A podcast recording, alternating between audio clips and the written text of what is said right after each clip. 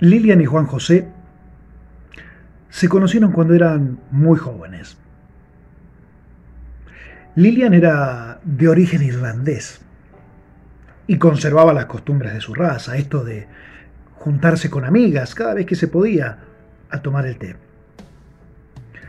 Juan José, en cambio, tenía sus raíces fijadas en la mama Italia y también conservaba sus costumbres, la pasta de los domingos y el trabajo mucho trabajo. Juan José era ingeniero y contador.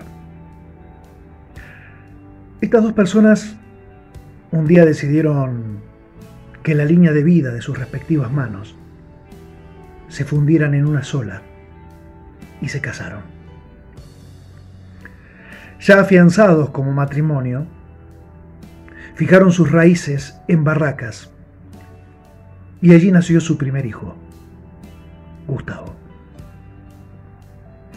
Años más tarde, la familia decidió mudarse al barrio porteño de Villa Ortúzar, en una pintoresca casita en la calle Heredia, ahí muy cerquita del Colegio San Roque. En ese barrio y en ese colegio, Gustavo fue creciendo física, cronológicamente y por suerte intelectual y artísticamente. La historia de esta familia no es muy distinta a una familia del barrio. Gustavo, según cuenta su madre, se relacionaba mucho con la gente y alegraba las fiestas del barrio, las fiestas del colegio con, con sus canciones. Y como ocurre en todas las familias, tuvieron momentos muy felices, momentos muy alegres. Y de los otros.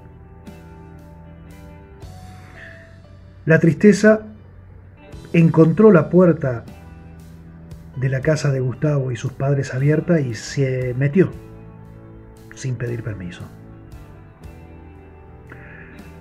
A mediados de los 80, Juan José renuncia a un puesto jerárquico en una petrolera multinacional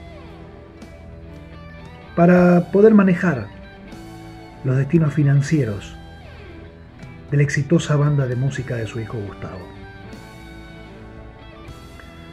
Pero dicen los que saben que lo bueno no dura para siempre. A Juan José le diagnosticaron cáncer y el mundo de esta familia se vino abajo. Juan José tuvo que hacerse muchos estudios.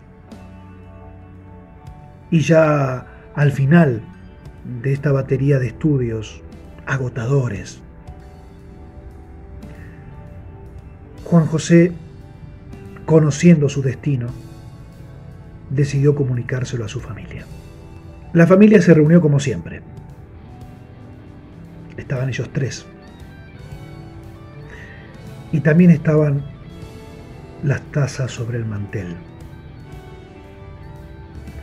Y también estaba la lluvia derramada. Fue un momento terrible para esta familia. El dolor, la tristeza, no lograban calmarse con nada. Fue un momento realmente muy amargo. Por eso es que Gustavo en la letra de su canción dice un poco de miel. Un poco de miel no basta para calmar tanta amargura. Ya con el resultado de los estudios médicos sobre la mesa y conociendo el inexorable devenir de los acontecimientos, la vida de Gustavo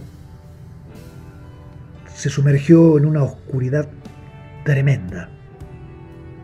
Una oscuridad que solamente experimentan las personas que conocen el desenlace fatal de una historia. Y Gustavo refleja ese dolor. Gustavo refleja esa oscuridad que comenzó a sentir en su vida diciendo, el eclipse no fue parcial y cegó nuestras miradas. Claro, la oscuridad siempre es total cuando el sol, símbolo de esperanza y alegría, se apaga. A medida que releían los análisis, los tres comprendieron que los resultados eran desalentadores. Entonces Lilian, de manera repentina, dejó su lugar en la mesa. Se abalanzó sobre su esposo, sobre Juan José. Lo abrazó y lloró amargamente. Y entonces Gustavo escribió, te vi que llorabas. Te vi que llorabas por él. Costaba entender lo que pasaba en ese momento. Nos pasa a todos cuando buscamos una explicación a la muerte repentina de un ser querido y nada puede quitar del pensamiento ese momento terrible.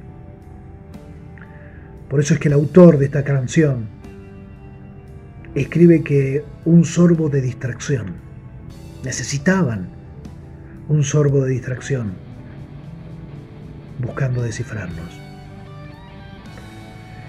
Y además agrega que en esas circunstancias lo mejor es estar unidos, es estar contenido entre los seres queridos, entre la familia.